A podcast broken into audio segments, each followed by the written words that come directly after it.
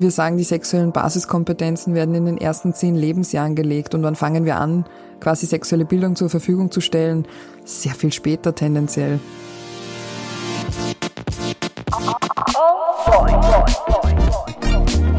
Oh boy. Zwei Mütter, zwei Söhne, viele Fragen.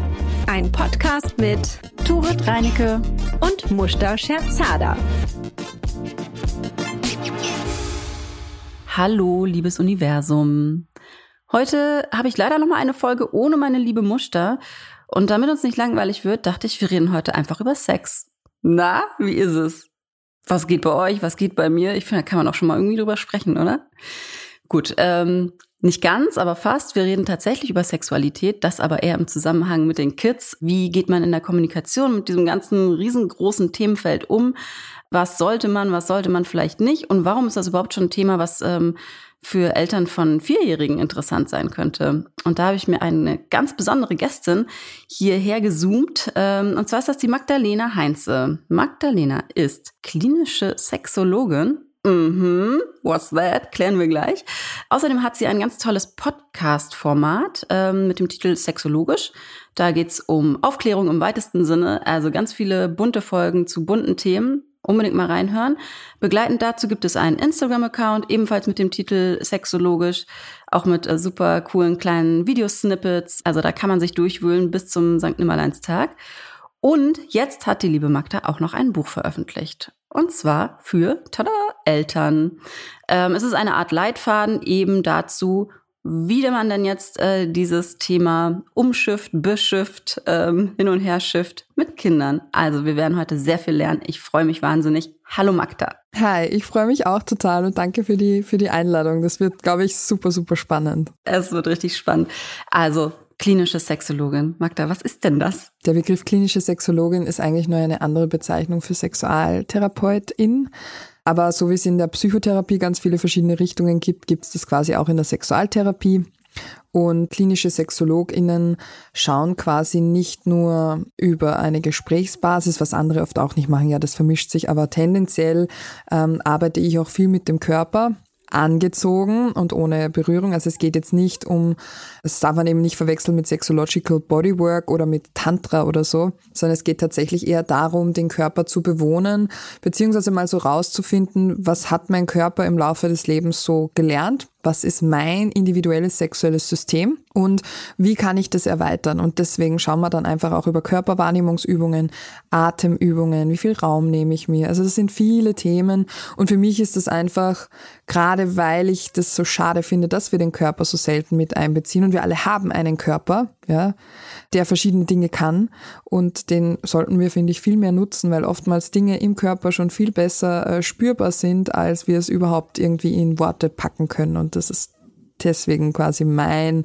Favorite-Ansatz, mit dem ich sehr, sehr gerne und auch sehr gut arbeite. Genau. Und wie kann man sich dann so einen Alltag bei dir, einen beruflichen Alltag vorstellen? Also du arbeitest, ähm, ich habe auch gehört, also du gehst auch mal an Schulen oder so, ne? Also du arbeitest nicht nur mit Erwachsenen, sondern auch mit Kindern und Jugendlichen. Erzähl mal, wie sieht es so aus? Welcher Alltag ist die große Frage. Das war auch tatsächlich immer was, was ich wollte, dass jeder Tag anders aussieht. Zum Beispiel morgen habe ich einen Workshop in einer Volksschule, also in einer Grundschule. Das heißt, die Kinder sind so acht, neun, zehn Jahre alt. Und danach habe ich noch einen Informationsabend für Eltern und quasi die Eltern von, der, von den Schulkids, aber auch von äh, Kindergarteneltern oder Kita-Eltern und äh, pädagogische äh, Weiterbildungen. Äh, letzte Woche war ich in Deutschland für eine Fachkräfteweiterbildung in der mobilen Jugendarbeit. Ich habe auch meine Lehrgänge, wo ich quasi angehende Sexualpädagoginnen ausbilde, weil ich finde, dieses Wissen sollte kein Exklusivwissen mehr sein, sondern überall stattfinden. Dann kann es wieder mal sein, dass ich von einem alten Pflegeheim angefragt werde, wo das Thema Sexualität auftaucht. Also es ist total bunt und natürlich habe ich auch meine Einzelklientinnen und das mag ich aber. Ich liebe diese Mischung. Und die Social Media Arbeit dann natürlich auch oder das Podcasten, wo ich dann so kreativ mich ausleben darf. Ja, Wahnsinn. Also das klingt wirklich richtig äh, vielseitig und nach einem total spannenden Beruf. Wie bist du denn darauf gekommen? Äh, oder? Also das interessiert mich total. Denkt man so, also Sex schon ein gutes Thema, da mache ich mal was mit oder wie war das? Ähm, das Interesse war immer schon groß, auch als Kind. Meine Eltern haben mir zum Glück immer ganz viele Körperbücher zur Verfügung gestellt und ich durfte Bravo-Hefte lesen und so. Und dann habe ich soziale Arbeit zu studieren begonnen nach der Schule und habe da gemerkt, ah, interessant eigentlich. Immer wenn das Thema Sexualität auftaucht, sind alle so am Durchdrehen. Ich dachte so, ah nee, das können wir doch besser. Und habe mich dann zur Sexualpädagogin ausbilden lassen und siehe da, ähm, es ist mega viel Bedarf. Es macht richtig viel Spaß, habe quasi mit Workshops begonnen und habe gemerkt, also habe dann auch in der Präventionsarbeit, also Präventionsarbeit von sexueller und sexualisierter Gewalt an Kindern und Jugendlichen viel gearbeitet, auch in einem Kinderschutzzentrum, war quasi vor Gericht mit dabei, Polizei und habe aber bemerkt, ich mag dieses Pflasterkleben nicht. Ich mag das nicht. Es ist super wichtig, aber ich möchte eigentlich viel früher ansetzen. Ich möchte eigentlich, dass sowas so wenig wie möglich passiert. Und ähm, meine Erkenntnis war, sexuelle Bildung ist einfach die beste Präventionsarbeit, die wir haben und die wir leisten können. Und deswegen ist das quasi die Kunde, die ich so in die Welt raustragen will mit meiner ganzen Arbeit. Das äh, schwebt da so drunter weil du gerade schon ansprichst, naja, du durftest früher die Bravo lesen und es durfte in unserer Generation, glaube ich, noch nicht unbedingt jede oder jeder. Was meinst du, ist das heute auch noch so oder ist man da mittlerweile ein bisschen lockerer unterwegs? So unterschiedlich. Also ja. Ich werde das oft gefragt, ob das so ein Generationenthema ist. Tatsächlich mhm. habe ich oft das Gefühl, von außen mag es so aussehen, dass wir sehr viel offener sind. Tatsächlich ist es aber so, dass ich bei Elterninfoabenden immer wieder ganz junge Eltern drin habe, die sehr konservativ sind, ähm, die ganz große Ängste auch mitbringen und die kann ich zum Teil auch nachvollziehen, ähm, häufig auch aus Unwissenheit, weil wir ja selber auch nicht, also nicht alle in den Genuss von guter Aufklärung gekommen sind. Und auf der anderen Seite wird dann oft auch kulturell irgendwie so ein Fass aufgemacht, so na klar, ähm, mit religiösem Background ist das schwierig, wo ich von bis Erfahrungen gemacht habe. Also ich kann das überhaupt nicht bestätigen, dieses Klischee, das will ich damit sagen, sondern es ist total individuell. Und das Spannende bei Sexualität ist einfach, es ist ein total wertebehaftetes Thema und es macht was mit jedem Menschen. Ja, das stimmt. Ich fand das auch witzigerweise ähm, auch schon als Kind immer unglaublich spannend, dieses Thema. Und als kleine Anekdote am Rande gab es, kann ich mich noch sehr gut erinnern, in der Grundschule den ersten Ausflug in eine Bibliothek, die Kinderbibliothek. Und äh, die kleine Tore ist direkt zum Tresen marschiert und hat gesagt, Entschuldigung, wo ist denn hier die Aufklärungsecke? und damals begleitend war nämlich noch die Mutter von einer Freundin mit dabei und die erzählte mir das neulich nochmal bei so einem Geburtstag, dass sie das sehr witzig fand, dass ich dann dahin gegangen bin und mir da einfach die ganze Abteilung ausgeräumt habe und einfach so zehn Aufklärungsbücher mit nach Hause geschlurrt habe. Ah, und mir cool. die so richtig reingezogen. Ja, hat mich also wirklich auch immer interessiert. Und das ist, ähm, da kommen wir gleich auch noch dazu, weil ja Sexualität auch nicht so ein enges Thema ist, wie man vielleicht manchmal denkt. Ne? Also ich glaube, viele haben so im Kopf, okay, es geht wirklich nur um äh, den sexuellen Akt und es geht darum, dass man irgendwann dieses eine Gespräch führt, wahrscheinlich irgendwann in der Pubertät und dann wird einem das erklärt und dann ist fertig. So. Genau, und das ist für alle Beteiligten unangenehm und peinlich und das war's dann. Also es geht eigentlich immer nur um kognitive Wissensvermittlung. Meist glauben die Leute, ich gehe an Schulen und erkläre Kindern da, wie Geschlechtsverkehr funktioniert. Heterosexueller. Punkt. Ja, genau, würde man wahrscheinlich denken, ja, ja. Und so ist es aber nicht, weil mit diesem ganzen Themenfeld Sexualität hängt ja einfach ultra viel zusammen. Allein schon das Bewusstsein für den eigenen Körper. Ne? Es ist ja was, was zu einem gehört. Man hat einen Körper, man lernt damit umzugehen. Dieser Körper ist ein großes Mysterium. Manchmal noch für Erwachsene, insbesondere aber auch für Kinder, was der alles kann, was der alles nicht kann. Und deswegen ist es ja total spannend. Das war ja auch der Grund, warum ich das Buch quasi geschrieben habe, dieses Was kribbelt da so schön um diese ganzen Vorurteile und Mythen, die mir immer wieder begegnet sind in der Arbeit, auch irgendwie so zu entkoppeln, weil halt wirklich viele denken, das ist ein Aufklärungsgespräch und damit war's das. Und es ist aber so viel mehr. Und wir sagen, die sexuellen Basiskompetenzen werden in den ersten zehn Lebensjahren gelegt. Und wann fangen wir an, quasi sexuelle Bildung zur Verfügung zu stellen? Sehr viel später tendenziell. Ja, deshalb, das kommt dann auch direkt jetzt hier die Frage im Anschluss, warum, wir haben jetzt vierjährige Söhne, warum ist es jetzt schon an der Zeit, über Sexualität nachzudenken? Weil wir alle als sexuelle Wesen geboren werden und wenn man nicht ganz blind äh, durch die Welt läuft, sage ich jetzt mal, oder äh, manchmal will man Dinge auch nicht sehen, ganz bewusst, dann wird einem auffallen, dass äh, also bereits Babys Erektionen haben können. Tatsächlich ist es ab der 16. Schwangerschaftswoche bereits nachweisbar, dass äh, Kinder im Mutterleib oder im, im, Körper, im Bauch quasi bereits ja, Erektionen haben. Das heißt, das ist was, was sehr basal Crazy. ist. Na, voll krass, aber darüber spricht halt niemand. Und auch, dass zum Beispiel Kinder in Wickelsituationen das natürlich auch angenehm empfinden können, wenn die Genitalien berührt werden. Sollte man auch mit entsprechender quasi Vorsicht oder Sanftheit machen, weil das einfach extrem viele Nervenenden dort sind. Und dieses Erregungsgefühl, das dass sich das schön und kribbelig anfühlt, das haben wir, haben wir auch quasi alle von Geburt an und das hört dann nicht erst mit 50 dann wieder auf, sondern geht auch bis zum Tod. Und das ist mal die erste Säule, die wir anerkennen müssen. Und wir wissen zum Beispiel auch, dass Babys oder Säuglinge sich bereits durch bloße Muskelanspannung, gerade wenn sie so versuchen, sich auf die Seite zu drehen, ne, äh, über diese Muskelspannung auch äh, Orgasmen haben können. Die wissen halt nicht, dass das ein Orgasmus ist. Das fühlt sich halt super schön und kribbelig an und ist toll, ähm, aber wir bewerten das als Erwachsene so. Oder dann spätestens, wenn Kinder ein bisschen älter werden und die Hand dann plötzlich in der Windel verschwindet oder man sich dann so an, am Stuhlkanten reibt oder so.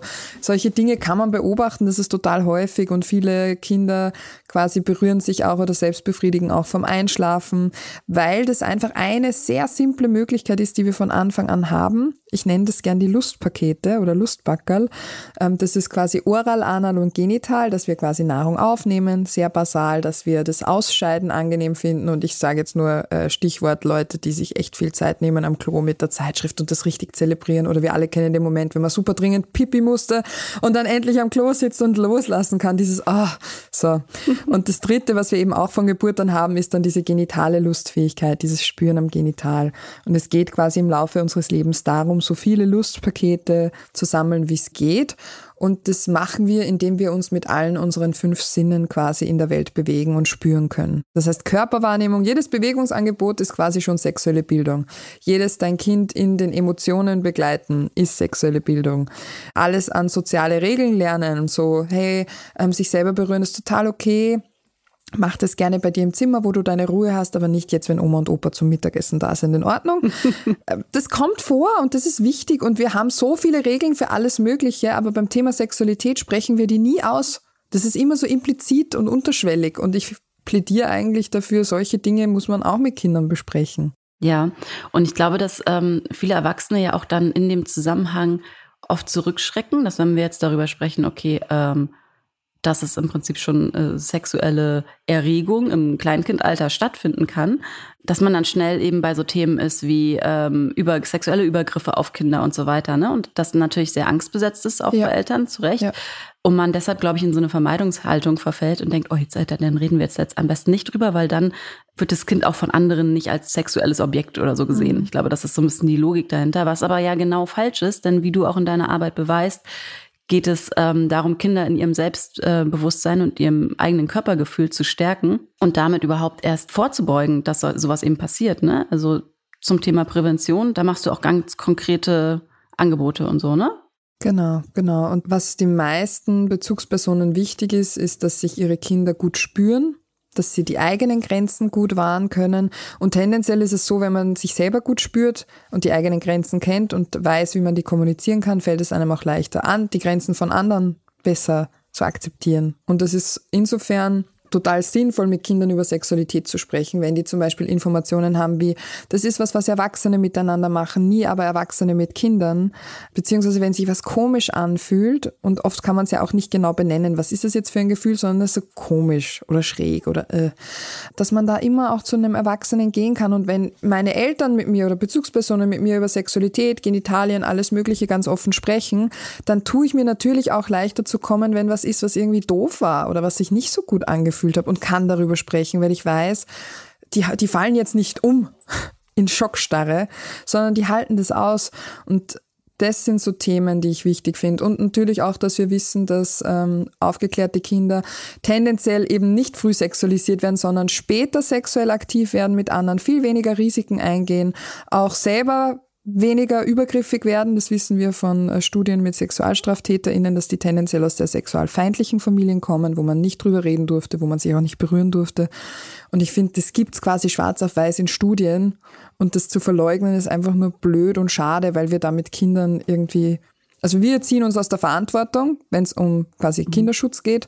Ich glaube tatsächlich, wenn wir in der Kindheit die Leute schon besser in ihrer sexuellen Entwicklung begleiten würden, hätte ich viel weniger Erwachsene, die damit strugglen oder dann ein Thema haben. Ja, das ist ja total spannend, ne? Und das ist ja auch irgendwie was, was uns so umtreibt, wie man jetzt eben auch so dazu beitragen kann, dass es eben keine Arschlöcher werden, sondern dass es Männer werden, die auch mit dem Thema Sexualität gut umgehen. Ne? Also ich glaube, das wissen wir alle, da gibt's äh, ganz viel äh, aufzuarbeiten, auch historisch gesehen, was irgendwie auf, ich setze mal wieder die äh, Anführungszeichen auf der männlichen Seite sozusagen schiefgegangen ist und falsch sozialisiert ist und wie auch immer und dass man da nicht in irgendwelche Fallen tappt und nicht irgendwie schon so früh eigentlich so einen Weg ebnet von, wir finden jetzt irgendwie, dass Männer diejenigen sein sollten, die ganz viele Partnerinnen haben. Ne, und ich sage jetzt, ich gender in dem Fall absichtlich mhm. nicht, sondern mhm. so soll es halt sein. Und ähm, die Mädels dann bitte nicht. Und das ist was, was schon im ganz frühen Alter irgendwie immer wieder so unterschwellig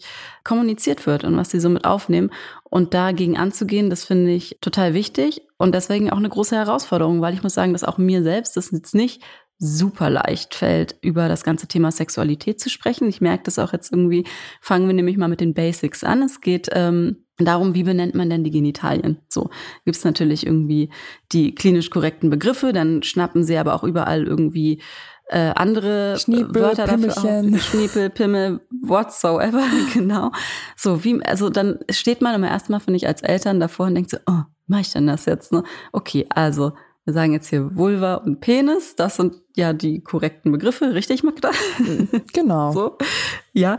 Und wenn er dann aber irgendwie dann immer sowas wie Pimmel oder so sagt, dann denke ich immer, okay, lässt man das jetzt dann oder muss man das erklären oder ne, muss man das einordnen? Und da geht's ja schon los. Da ist man ja als Eltern, also das ist ja was, was jedem von uns begegnet, weil unsere Kinder ja nun in den meisten Fällen Geschlechtsorgane haben, die benannt werden sollen. Mhm. Und dann steht man da. Und dann kann man das mal machen. Und damit sind wir schon wieder bei deinem Thema und bei deinem Buch, weil das benennt man ja auch nicht erst, wenn sie 13 werden, ne? Es wäre halt schön, wenn man bereits beim Wickeln auch die Genitalien mit benennen würde.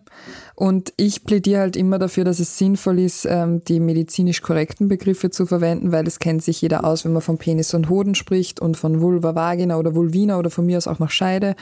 Ähm, da kennen sich Erwachsene aus. Wir leben in einer extrem sprachbasierten Welt. Das heißt, einerseits hat es was mit Wertschätzung zu tun, wenn ich Genitalien richtig benenne, weil ich sage auch nicht zur Nase Nup Nup und zum Ohr jetzt Lollo, weil ich lustig bin, da lasse ich mir ja auch nichts einfallen. Und ich finde, grundsätzlich ist es okay, Begriffe zu haben. Also wenn Kinder zum Beispiel sagen, das ist mein, mein Lulu oder sonst irgendwas, voll okay. Sie sollten aber trotzdem wissen, äh, wenn Erwachsene von einer Vagina sprechen, ah, das ist quasi das. Und ich weiß quasi, wenn ich da, wenn ich, wenn mir beim Lulu was weh tut, dann kann ich sagen, mir tut die Vulva weh oder es, es tut da oder dort weh. Ne? Das macht ja auch Sinn. Beziehungsweise ist es vor allem auch, wenn man wieder an Prävention denkt, äh, unangenehmes Thema, aber wichtig, habe ich es viel zu oft erlebt im Kinderschutzzentrum, dass Kinder ganz häufig versucht haben, sich Erwachsenen anzuvertrauen, darüber zu sprechen, was ihnen passiert und hundertmal erzählt haben, der Opa fährt den Traktor in die Garage und keiner kannte sich aus, keiner hat es verstanden. Alle dachten, ach wie schön, die spielen Bauernhof. Und das mhm. waren halt Synonymbegriffe für Genitalien.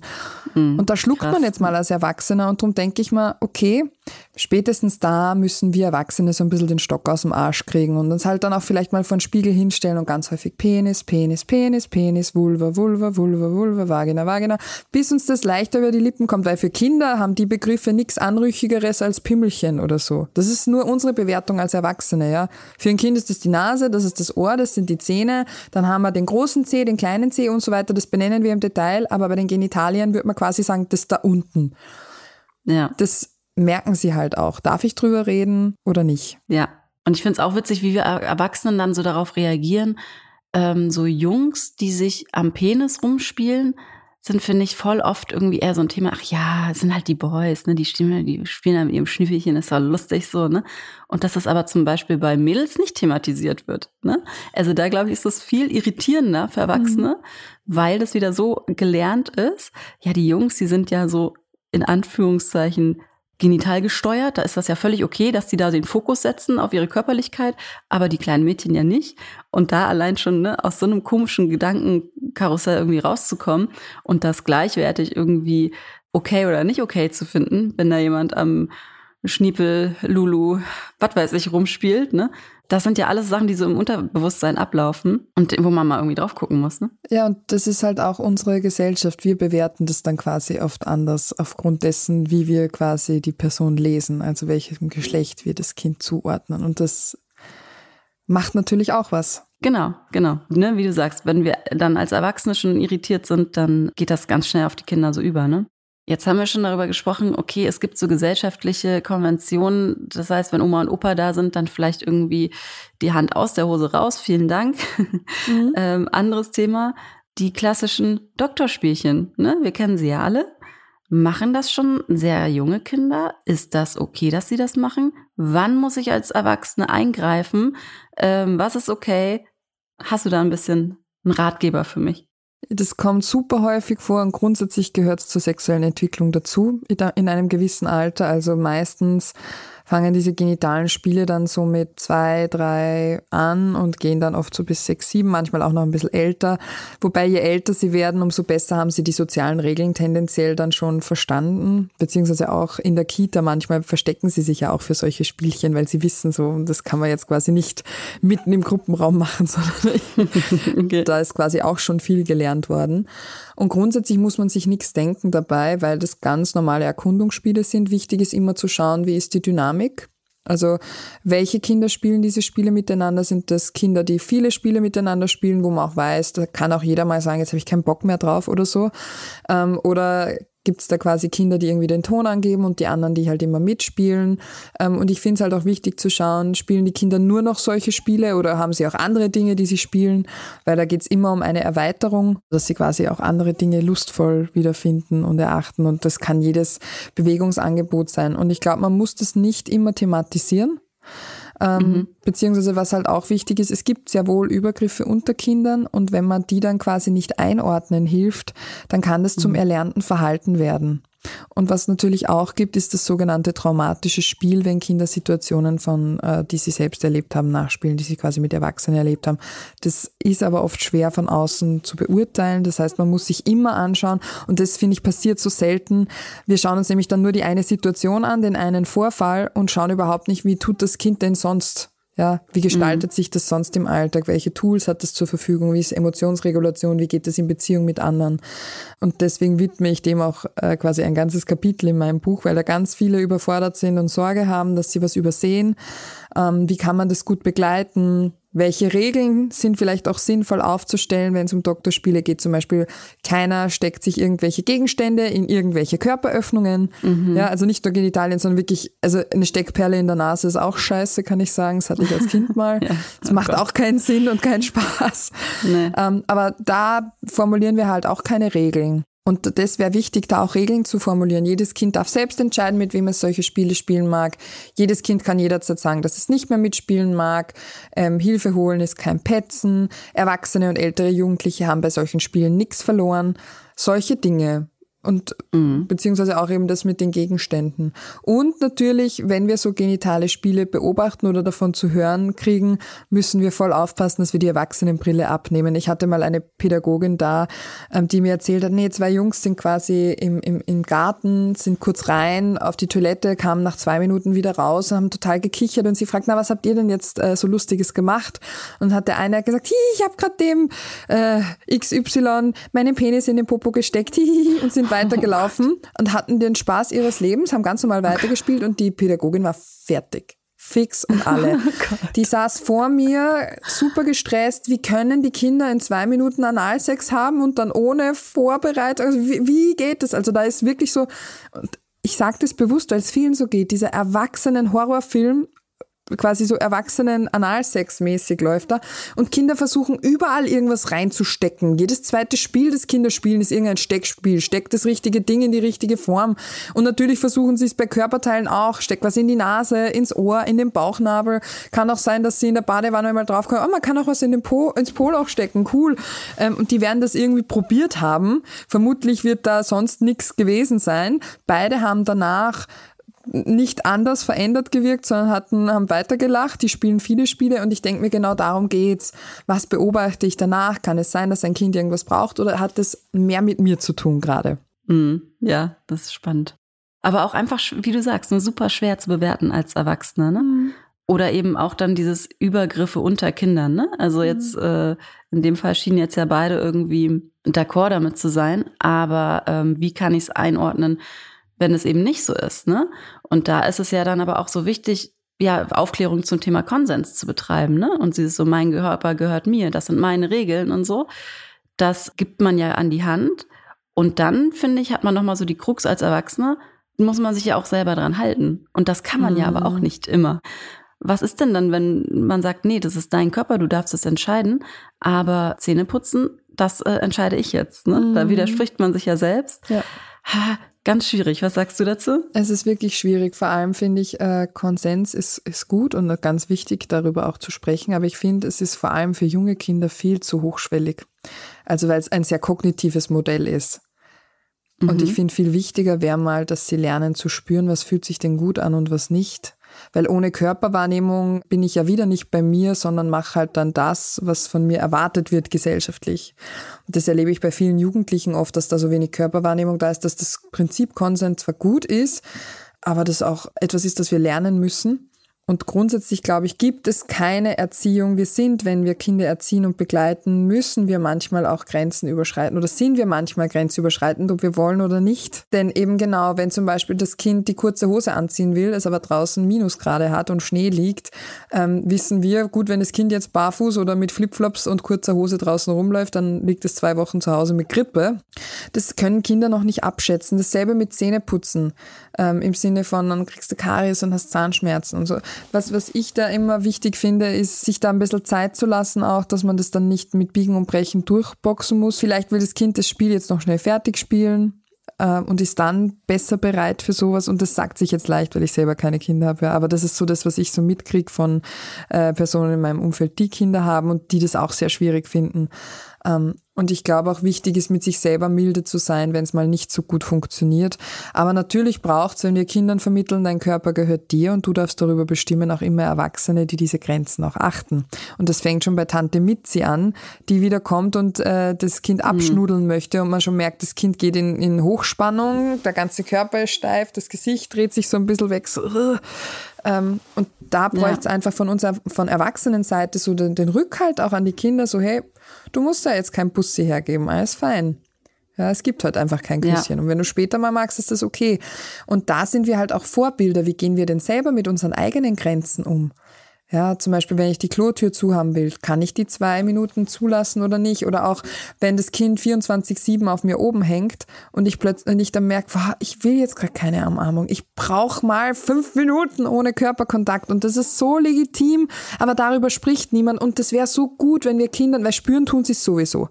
Wenn wir Kindern dann sagen, du weißt eh, ich möchte gerade nicht kuscheln, aber schau, wir könnten stattdessen gemeinsam ähm, da jetzt mit dem Auto spielen. Oder ich kann dir etwas vorlesen. Irgendein anderes Beziehungsangebot, weil Kinder dann lernen, hey, meine Eltern haben auch quasi Grenzen und man kann das kommunizieren und das ist kein Beziehungsabbruch. Cool, das könnte ich auch mal probieren. Also sie lernen ja so viel von uns.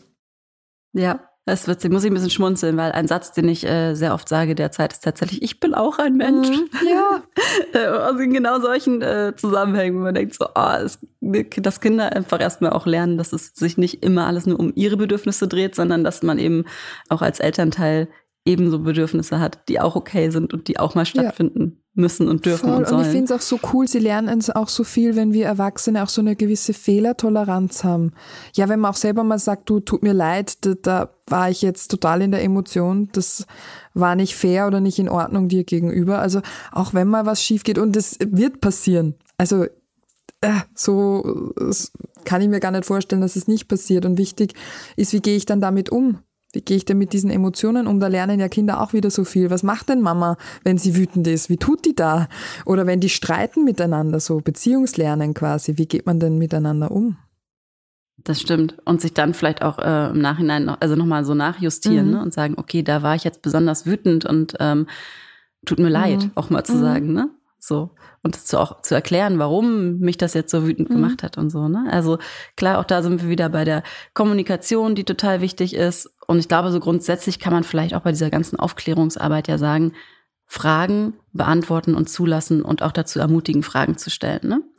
Und das machst du ja auch. Du ermutigst ja auch die Kinder und Jugendlichen Fragen zu stellen. Das ist nämlich auch ein ganz witziges Format, wo du die dann beantwortest. Mhm. Und da wollte ich gerne mal wissen, ob du in dem Zuge, ähm, ob es Mythen gibt, die echt super hartnäckig sind, wo du denkst, ah, das begegnet mir immer wieder. Und das sind wirklich, also im Zusammenhang mit Sexualität, das sind Sachen, die sind so, ziehen sich Ein durch. Thema, das aber auch irgendwie nachvollziehbar ist, immer so, Genitalien haben ganz viel mit Ausscheidung zu tun.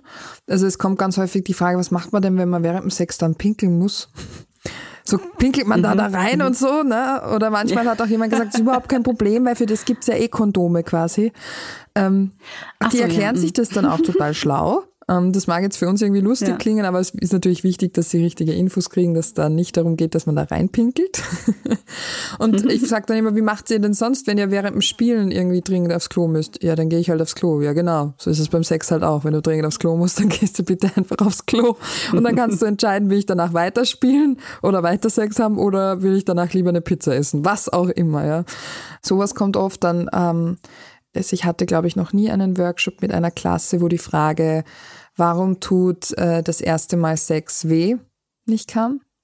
Und vor allem dann ähm, in, im Kontext gesetzt, das steht dann nicht, das steht dann quasi zwischen den Zeilen, warum tut es äh, Frauen oder weiblich gelesen oder von mir aus Menschen mit Vulva Vagina weh.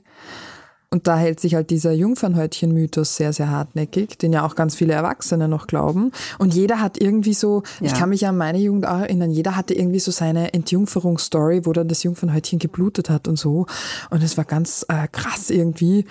Äh, und dann so, nee, das ist bei mir beim Reiten gerissen. Also jeder hat sich das irgendwie erklärt, aber in Wahrheit ist es ein Schleimhautkranz, der nur bei einer von 4000 quasi wirklich komplett verschlossen ist. Da merkt man es aber spätestens, äh, wenn die, per wenn das Periodenblut nicht abfließen kann, ja, wenn die Regelblutung einsetzt, ja. Äh, das muss dann natürlich operativ geöffnet werden. Das klingt jetzt total krass, ist es aber nicht. Eigentlich ist das mehr wie so ein Scrunchie, so ein Haargummi, ja, sehr dehnbar. Und wenn es dann doch mal blutet, dann liegt es eher daran, dass die vaginalen Schleimhäute irgendwie, das ist wie wenn man sich in die Wange beißt, haben wir alle schon mal gemacht. Tut weh, blutet kurz, heilt aber total schnell wieder. Dasselbe ist in der Vagina. Ja, dass eher durch die Reibung und dass, dass vielleicht dieser Muskelschlauch noch nicht so gut durchblutet und beweglich ist, dass das dann halt Schmerzen verursacht. Und ähm, ich arbeite da gern mit der Sexampel, wenn ich quasi Kindern äh, erkläre, was Sex ist. Und da geht es eben auch so drum, dass der Kopf, ähm, dass das, der Bauch und das Gefühl und natürlich auch die Genitalien auf grün sind. Wie sieht so eine grüne Ampel dann bei einer Person aus? Und es muss halt bei allen Personen, die beteiligt sind, grün sein. Das heißt, wenn zwei Menschen miteinander Sex haben wollen, braucht man sechs grüne Ampeln. Und was macht man denn, wenn die Ampel dann mal umschaltet und so? Also das ist für mich so ein geniales Erklärungsmodell, das unglaublich gut ankommt, weil jedes Kind versteht, wie eine Ampel funktioniert und weil es weggeht von diesem nur das ist Geschlechtsverkehr oder nur das ist Sex ähm, und Sex haben muss man mit 16 oder mit 14 oder erst äh, darf man nicht vor der Ehe, was auch immer, das ist ja alles wertebehaftet und es geht hin zum Individuum, was fühlt sich gut an, was fühlt sich richtig an in dem Moment, in der Situation mit der anderen Person und es macht halt auch auf, Solo-Sex ist auch Sex, ja. Also man kann auch Sex mit sich allein haben, ne? Ist auch fein. Wenn man drei Ampeln hat, ja. Genau, wenn man drei Ja, Ampeln hat. Genau. Ja, siehst du, ich hab's gelernt schon. Yay. ähm, ja, finde ich gut. Das ist gut mit den Ampeln, das merke ich mir. Ein anderes Thema, was jetzt nicht explizit mit Sex oder dem sexuellen Akt zu tun hat, aber was mir ganz oft begegnet, möchte ich hier einmal zum Besten geben und zwar als Facepalm der Woche. Es spielen ein äh, kleiner Junge und ein kleines Mädchen im Sandkasten auf dem Spielplatz. Und man kann die Uhr nachstellen und es kommt irgendwann der Spruch, ach, guck mal, wie süß, die heiraten später bestimmt mal. Oh boy. Ja, also es geht in dem Moment nicht um einen sexuellen Akt, aber es geht darum, dass so kleinen Kindern mit einem so äh, banalen Kommentar eigentlich schon so viel mitgegeben wird. Zum einen, wenn du mit jemandem spielst und nett bist, dann hat das immer auch irgendwie zur Konsequenz, dass du eine sexuelle Beziehung aufbaust. Und vor allen Dingen in dem Fall auch, es geht immer um eine heterosexuelle Beziehung. Es würde, würde nicht kommentiert werden, wenn zwei Jungs sich gut verstehen oder sich zwei Mädchen gut verstehen. Und das finde ich ist so ein Thema. Das sind dann meist die Erwachsenen, die auch sagen, ja, am besten mit Kindern gar nicht über Sex sprechen, weil nachher werden die noch zu Sexobjekten oder was. Früh dann, sexualisiert. Äh, aber gleichzeitig so, richtig. Und dann aber genau solche Sprüche raushauen. Und das ist, finde ich, das eigentliche Problem. Oder? Wie siehst du das? Ist es auch. Ich meine, ganz viel passiert aus Unwissenheit, äh, ganz viel, also ich will den Leuten auch nicht unterstellen, dass sie das irgendwie böse meinen oder so.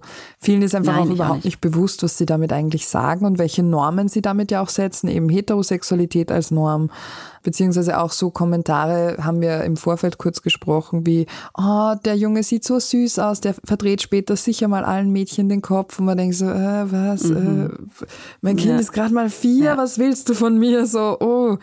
Ja, ähm, ja. Auch total übergriffig und unpassend. Und natürlich lernen sie sowas. Und das kriegen sie ja auch mit, beziehungsweise kriegen sie auch mit, wie wie ihr Umfeld auf sie reagiert, wenn sie so und so angezogen sind, wenn sie sich so und so verhalten. Und Mädchen lernen halt tendenziell immer noch so brav, lieb, ruhig, nicht dreckig machen, nicht laut schreien, sich nicht so viel Raum nehmen. Aber wenn Jungs irgendwie raufen, ja, das sind halt Jungs. Ne? Also diese, diese, diese Standards, die wir da setzen. Äh, und da hat eine ähm, Kollegin hat ein richtig tolles Buch geschrieben, Raffner Marin Sievert, äh, Was wird es denn, ein Kind?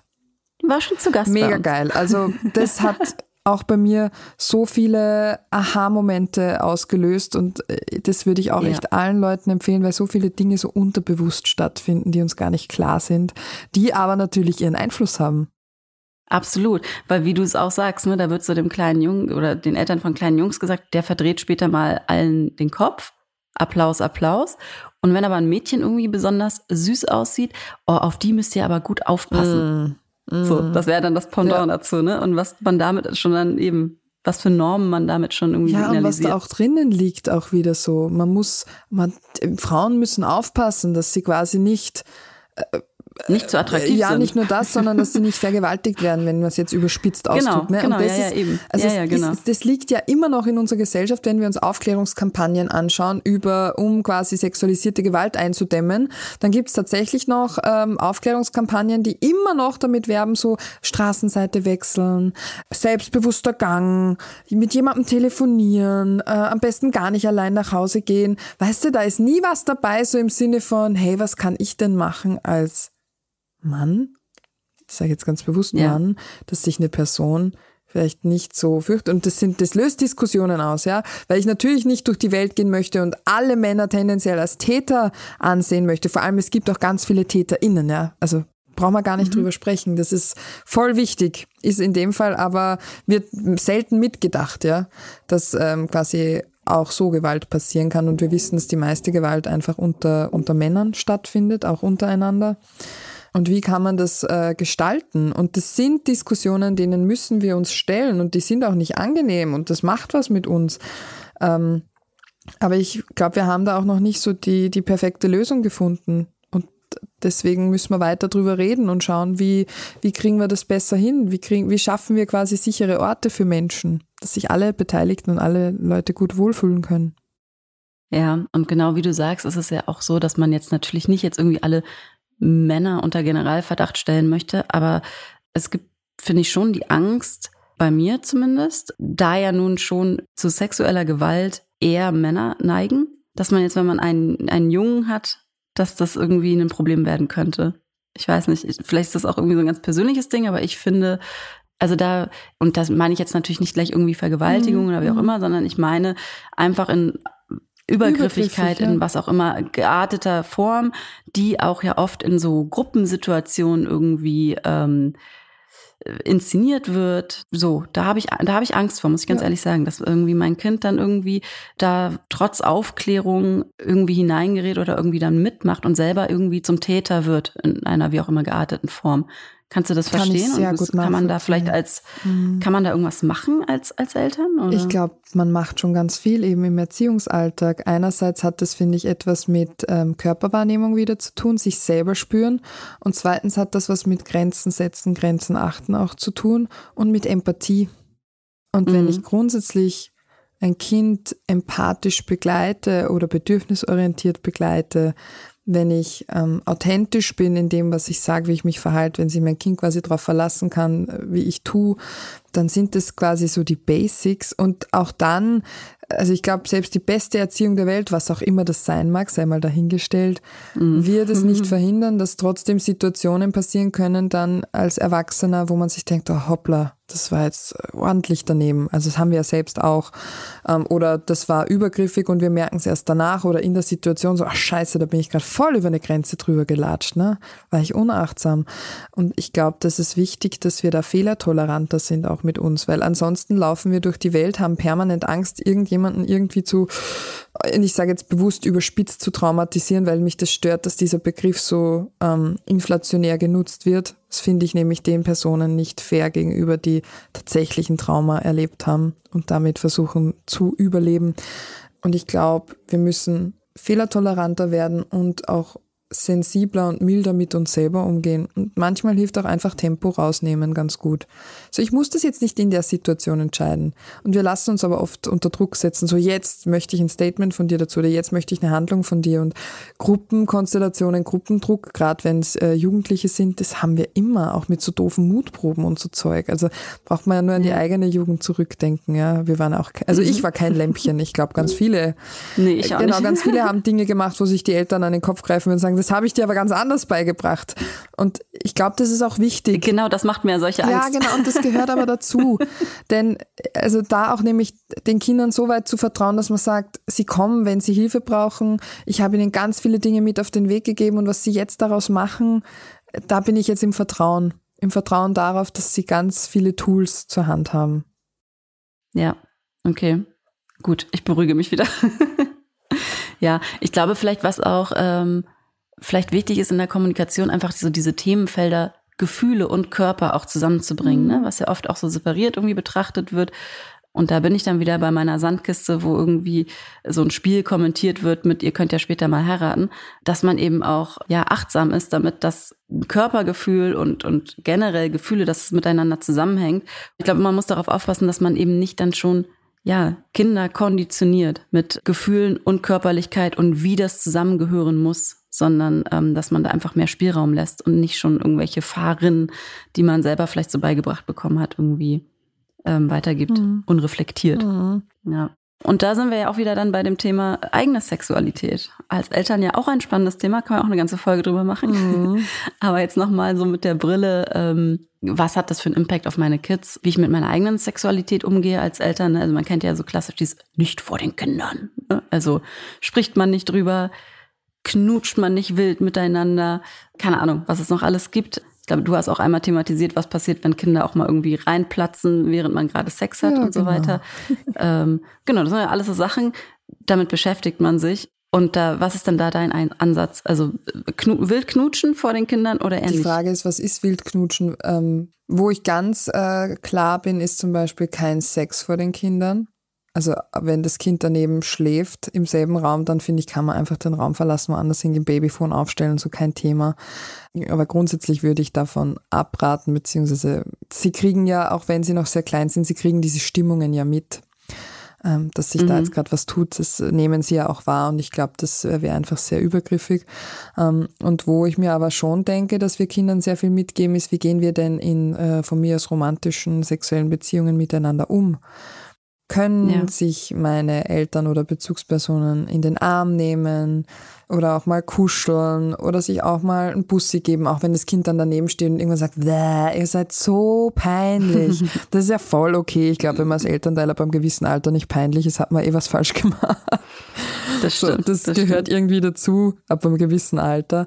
Ähm, und ich glaube, es geht so darum, dass man sich selber wohlfühlt damit. Also äh, ich persönlich würde, glaube ich, wild rumknutschen, würde ich nicht vor Kindern, aber sich einen Kuss geben oder im Arm halten oder auch mal kuscheln, das ist doch voll okay. Oder auch, wie, wie streiten die miteinander? Wie reden die miteinander? Wie tun die, wenn die Schwierigkeiten haben miteinander? Ähm, sagen die sich auch mal liebe Worte oder so? Ich finde, sowas dürfen Kinder ja alles hören. Ähm, weil sie da ganz viel lernen über Beziehungsgestaltung später. Ja, wie haben meine Eltern miteinander getan? Ja, und auch, also, und auch nicht nur verbal, sondern auch mhm. körperlich, ne? So der Austausch von Zärtlichkeiten. Ich glaube, wenn man den komplett ausklammert als Erwachsene, dann ist das ja auch was, was Kinder mitnehmen, dass sie denken, okay, in so einer Beziehung, also wenn da so eine Zärtlichkeit unter Erwachsenen nicht stattfindet, dann wird es ja auch später bei denen nicht unbedingt stattfinden, weil es hat keine das Normalität. Ja so gelernt haben. Genau, ne? genau. genau. Dann kann man ja. sich das zwar später auch aneignen und lernen, so ist es jetzt nicht. Wir lernen ja ein Leben lang, aber grundsätzlich kriegt man ja diese Basics irgendwie schon in den ersten Beziehungen mit, die man so miterlebt und die Bezugspersonen sind halt da voll vorn dabei. Ja, okay. Also dann vielleicht mal lieber ein peinlicher Knutscher zu viel als gar keiner. Würde ich auch so sehen, genau.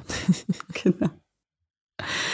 Ja, cool, ey. Dann haben wir heute ja einfach super viel gelernt schon. Äh, wir haben ganz vieles nur angeschnitten. Ich glaube, ähm, alle, die da gerne mehr wissen möchten zu dem Thema, denen sei dein Buch ans Herz Mhm. gelegt. Was kribbelt da so schön? Und ähm, deswegen sparen wir uns auch das Muttiheft an der Stelle, weil ich finde, wir wollen das jetzt gar nicht zusammenfassen. Lest dieses Buch, das ist sozusagen euer Mutti-Heft zu diesem Thema. Und ich glaube, das ist wirklich ein ganz äh, wertvoller Leitfaden, der auch immer wieder so Reflexionsfragen stellt und so weiter und wirklich mit ganz praktischen, handfesten Tipps daherkommt und auch Literaturtipps, ne? Sind Exakt, da auch drin? Genau, für Kinder, Jugendliche, aber auch für Erwachsene, dass man sich selber einlesen kann, aber auch für, dass man vielleicht Körperbücher für die eigenen Kids zur Verfügung stellen kann. Genau, perfekt. Also, da habt ihr es alles gesammelt. Das äh, geben wir euch jetzt weiter an der Stelle. Dann, liebe Magdalena, bedanke ich mich ganz herzlich, dass du heute mit mir gesprochen hast. Und ja, hört auch mal in den Podcast rein, ne? selbstverständlich, weil da lernt man nämlich, das müssen wir auch nochmal sagen, nicht nur was äh, im Zusammenhang mit Kindern zum Thema Sexualität, sondern da kann man auch noch sehr viel zur eigenen Sexualität lernen. Das kann ich euch sagen. Ich lerne auch immer in den Gesprächen. Also danke für die Einladung. Es war so cool bei dir. Prima. Ich danke dir. Klopf, klopf.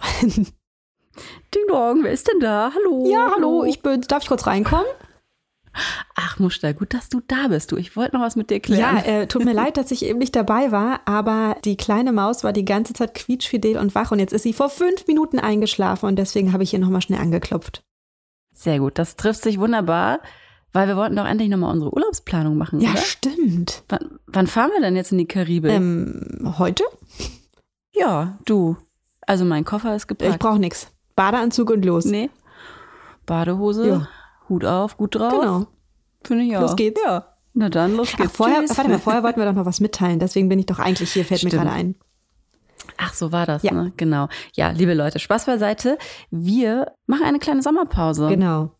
Das heißt, wir schicken euch ein Kärtchen aus der Karibik und sehen uns aber hier an dieser Stelle erst äh, im Herbst Genau. Wir hatten jetzt zwei richtig tolle Staffeln, muss ich sagen. Es ist unglaublich, wie die Zeit äh, vergangen ist. Ich bin bisschen stolz auch, was wir für tolle Gespräche hatten, was wir für tolle Gästinnen und Gäste hatten. Ich habe echt viel gelernt, kann ich sagen, für mich. Ich hoffe, dir geht's auch so, Turit. Nö, ich nicht. Nee, nee, aber ist ja auch okay. Nee, macht ja Mhm. nichts, wenigstens einer von uns. nee, ähm, ich will jetzt hier auch gar nicht so groß ausholen, das ist ja jetzt irgendwie auch Quatsch, aber der Punkt ist, dass wir einen Riesenspaß hatten, diese zwei Staffeln aufzuzeichnen und vorzubereiten und jetzt irgendwie merken, wir brauchen mal so ein bisschen Luft und Platz im Kopf. Ich glaube, dass dann wieder die Ideen auch äh, sprießen können. Und bei mir kommt natürlich persönlich auch hinzu, dass das jetzt okay war mit so einem kleinen Baby, was nur rumliegt und nichts kann und viel schläft. Aber jetzt ist sie einfach richtig aktiv und flitzt hier rum. Also okay, flitzt rum ist Quatsch. Sie kann natürlich auch nicht laufen, aber sie ist einfach am Start und will die Welt entdecken. Und ich habe Lust, ihr die Welt zu zeigen und die mit ihr zusammen zu erkunden. Und es ist einfach schwer für mich, mit einem aktiven, wachen Baby hier in Ruhe einen Podcast aufzuzeichnen, habe ich gemerkt. Ja, und deswegen habe ich gesagt, Turut, können wir mal eine kleine Sommerpause machen? Und sie hat es genehmigt. Genau, ich habe das, ich hab das mal freigegeben. Die tut ne, dir nämlich auch ganz Stelle. gut, ne? Ja, ich glaube auch. Ich würde vorschlagen, wir genießen mal alle so ein bisschen das bessere Wetter, was ja hoffentlich bald losgeht. Und dann, äh, wie du auch schon sagst, wollen wir ein bisschen neue Ideen spinnen und Genau. mal gucken, über was für Themen wir dann noch so sprechen könnten und mit wem. Wenn ihr dazu Anregungen habt, ähm, Ideen, dann lasst es uns gerne wissen. Unbedingt. ähm, wovon ihr gerne mehr hören wollt, wovon weniger, irgendwas explizit, was euch auf den Nägeln brennt. Ähm, genau, und dann gucken wir Ja, mal. wir freuen uns total über euren Input und bleibt gerne mit uns in Kontakt. Meldet euch, wenn euch danach ist. Wir kriegen zwischendurch immer total schöne E-Mails von euch und auch Nachrichten bei Instagram, die wir immer lesen. Wir brauchen manchmal ganz schön lange, um die zu beantworten, aber wir lesen sie und wir freuen uns jedes Mal sehr darüber. Also vielen Dank nochmal an dieser Stelle. Genau, danke. You know who you are. danke, danke. Genau. Ja. Ja, ansonsten wünschen wir euch einen tollen Sommer natürlich und freuen uns dann, euch bald wieder zu hören, hoffentlich. Und wir fahren jetzt zum Flughafen. Ja, Oder, nee, genau. Los fliegt geht's. man heutzutage noch? Nee, fliegen, nee, wir fliegen nicht. Wir Flugscham laufen. und Flugangst treffen hier zusammen, deswegen laufen wir. Ja, wunderbar. Tschüssi. Bis dann. Ciao, ciao, ihr Lieben.